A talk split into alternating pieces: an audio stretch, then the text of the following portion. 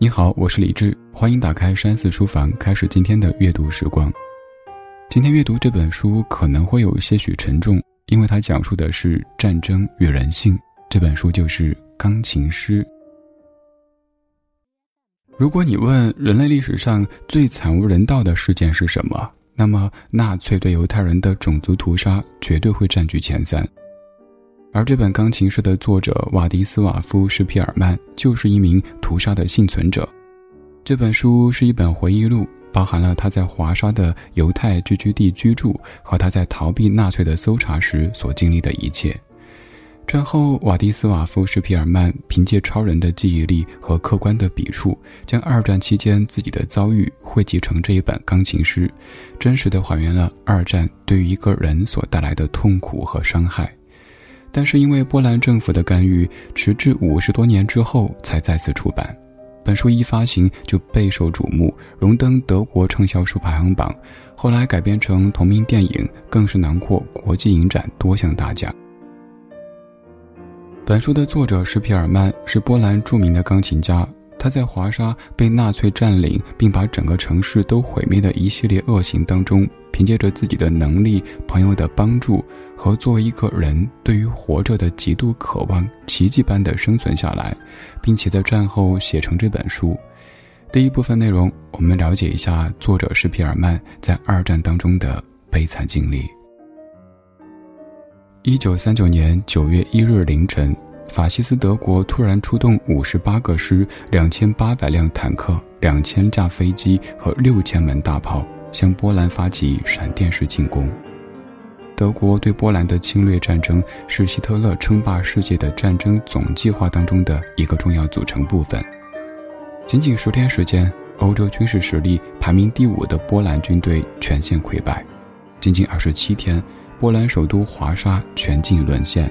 自此，第二次世界大战正式拉开帷幕，杀戮与死亡，炮火与废墟，小说《钢琴师》就在这样的大背景下展开了。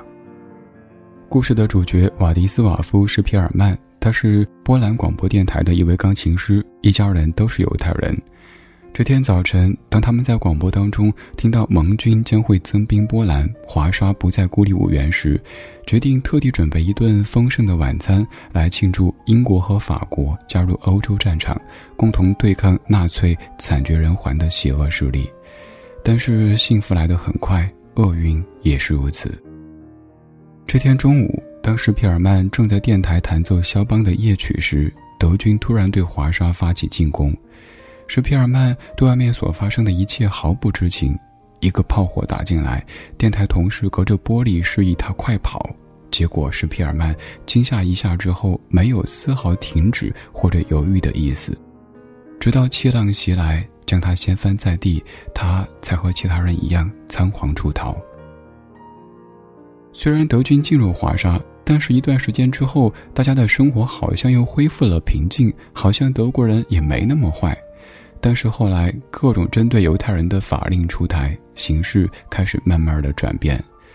犹太人家庭不能有超过两千兹罗提的现金，多余的钱和贵重物品必须存到银行里，账户要封存。同时，犹太人的不动产一律移交给德国人。犹太人必须佩戴白袖章，而且必须有蓝色的大卫之盾标志。之后，德军又在华沙建立了犹太人的聚居区，这是一个其实只能容纳十万人的区域，而现在却有五十万人被迫来这里找住处。高墙之内人满为患，物价飞涨，食物短缺，上演着一幕幕触目惊心的人间惨剧。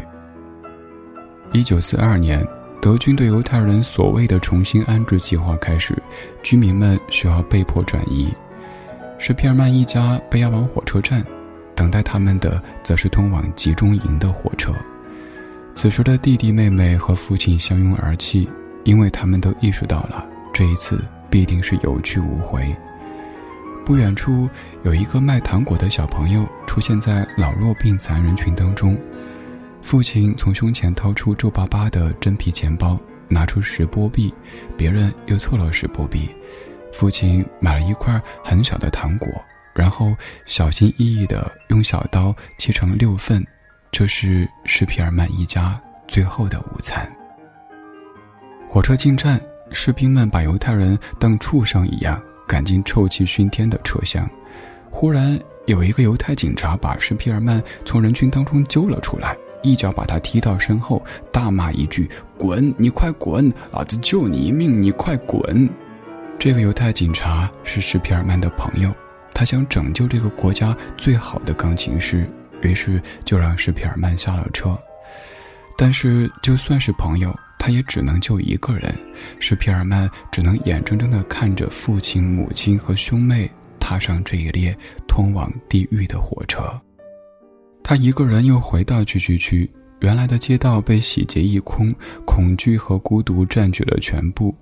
恐惧是因为害怕被发现，再次被送到转运站，被装进火车；而孤独则是因为父母、弟弟、妹妹就在那列火车上，离死亡越来越近。第二天，是皮尔曼找到熟人，把他安排进劳工队做拆墙的工作。之后，他做过几份不同的工作，也逃过几次清除行动。最后一份工作是仓库管理员。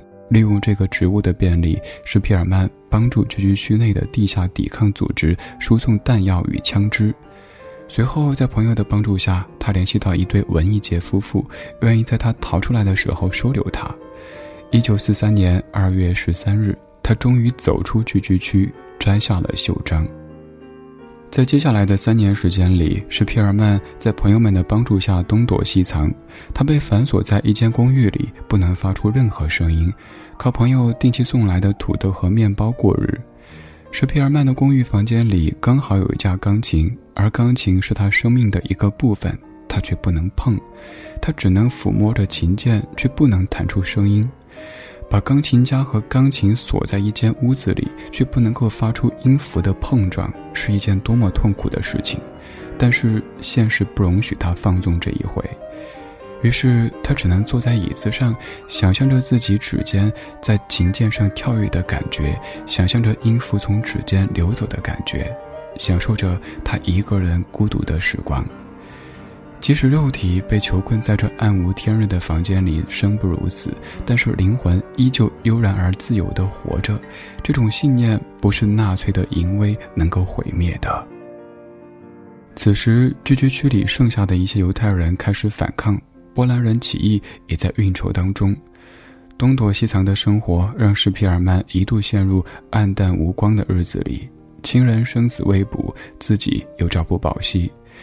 在这奔波劳累的逃亡过程当中，施皮尔曼总能听到不知是何处传来的钢琴声。曾经热爱的艺术和生命比起来，显得十分苍白，十分无力。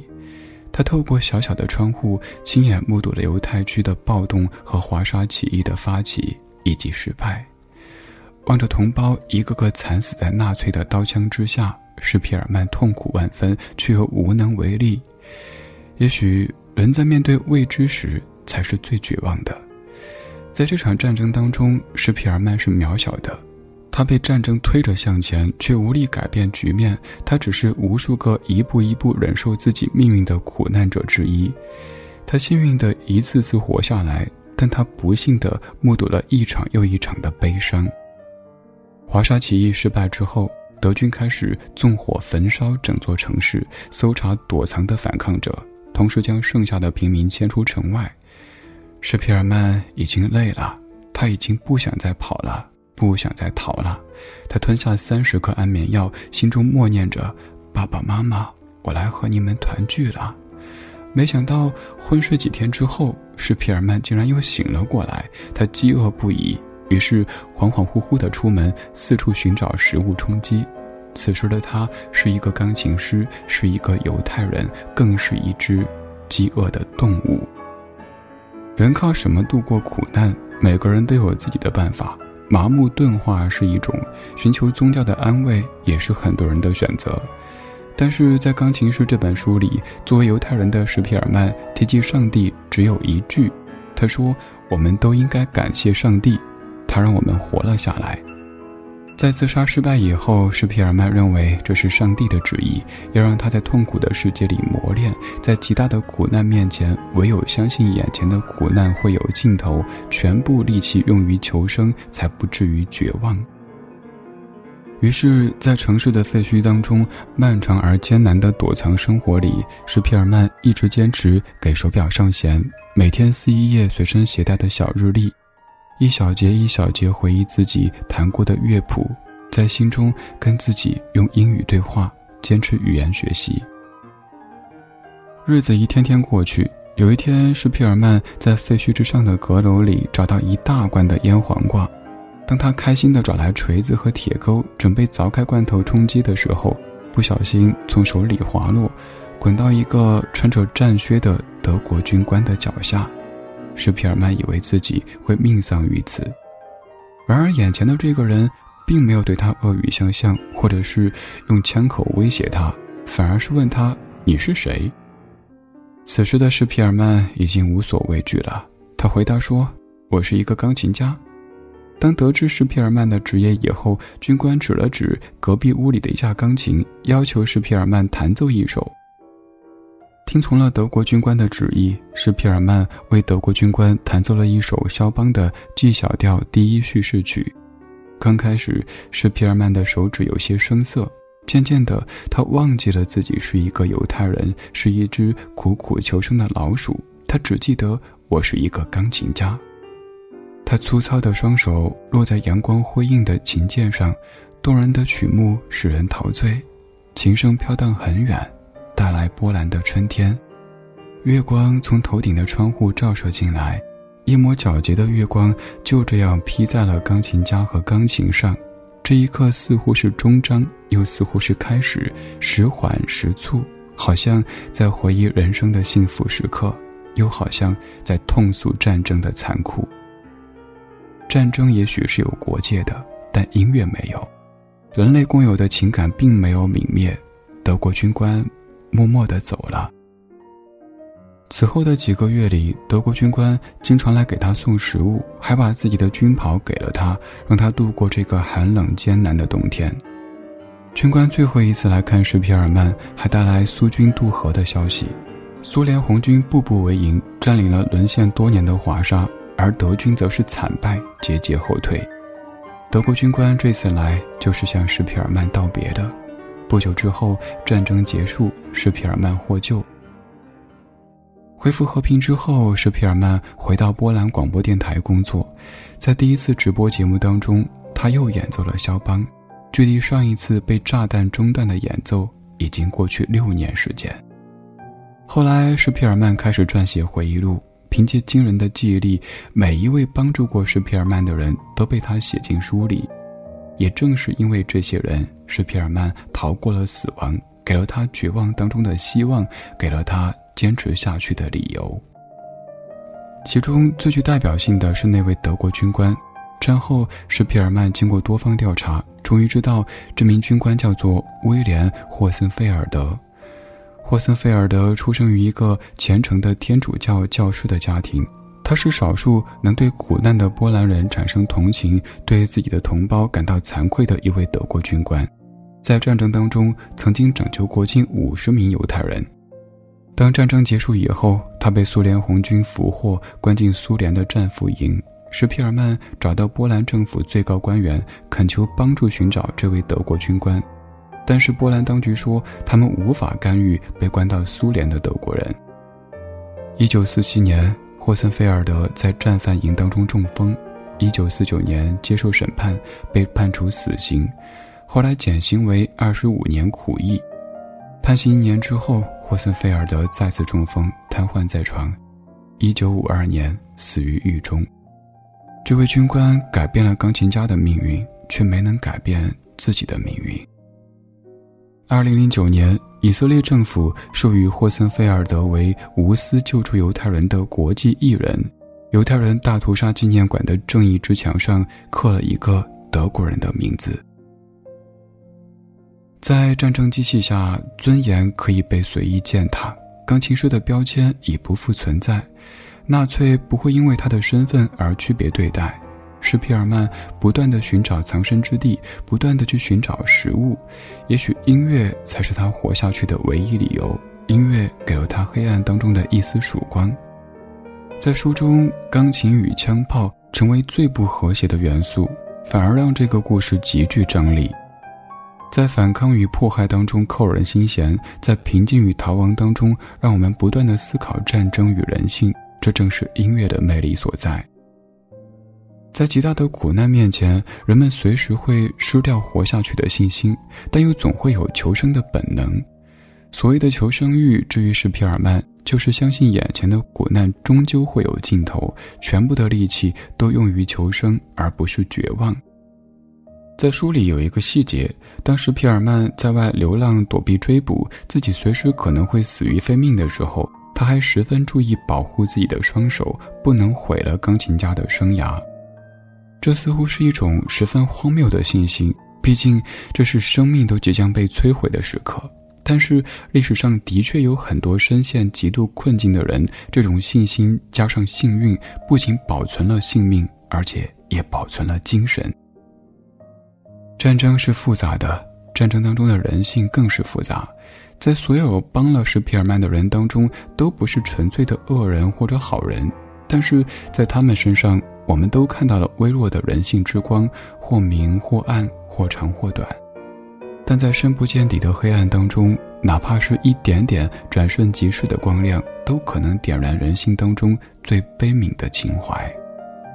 于是我想起电影《布达佩斯大饭店》当中的一段话，他说：“你看，在人类野蛮的屠宰场上，还残存着一丝微弱的光亮，那便是人性。”我想，这一丝微光正闪烁在废墟里钢琴家颤抖的指尖上。到这里，这本钢琴诗的重点部分就讲完了。我们来总结一下，《钢琴师》这本书是波兰犹太作曲家和钢琴家施皮尔曼的真实经历所写就的自传体小说，描写了一个波兰犹太钢琴家在二战期间艰难生存的故事。施皮尔曼整日处在死亡威胁下，但从没有放弃过自己的音乐梦想。在一位德国军官的帮助下，迎来了自由的曙光。其实让我感到很吃惊的是，施皮尔曼在写下这本书的时候，完全没有体现出仇恨的心理。整本书语气平平淡淡，这不得不让我们很佩服。在巨大灾难面前，依然可以有这样的一份客观，这样的一份从容和克制。世间的善恶如此复杂，让仇恨已经失去了意义。只有反省，才可能有利于未来。愿只愿和平和平和长存人间，愿所有人都不再遭受这样的苦难。好了，今天的这本书就读到这里。我是李志，这是山寺书房，下期读书会，我们书里见。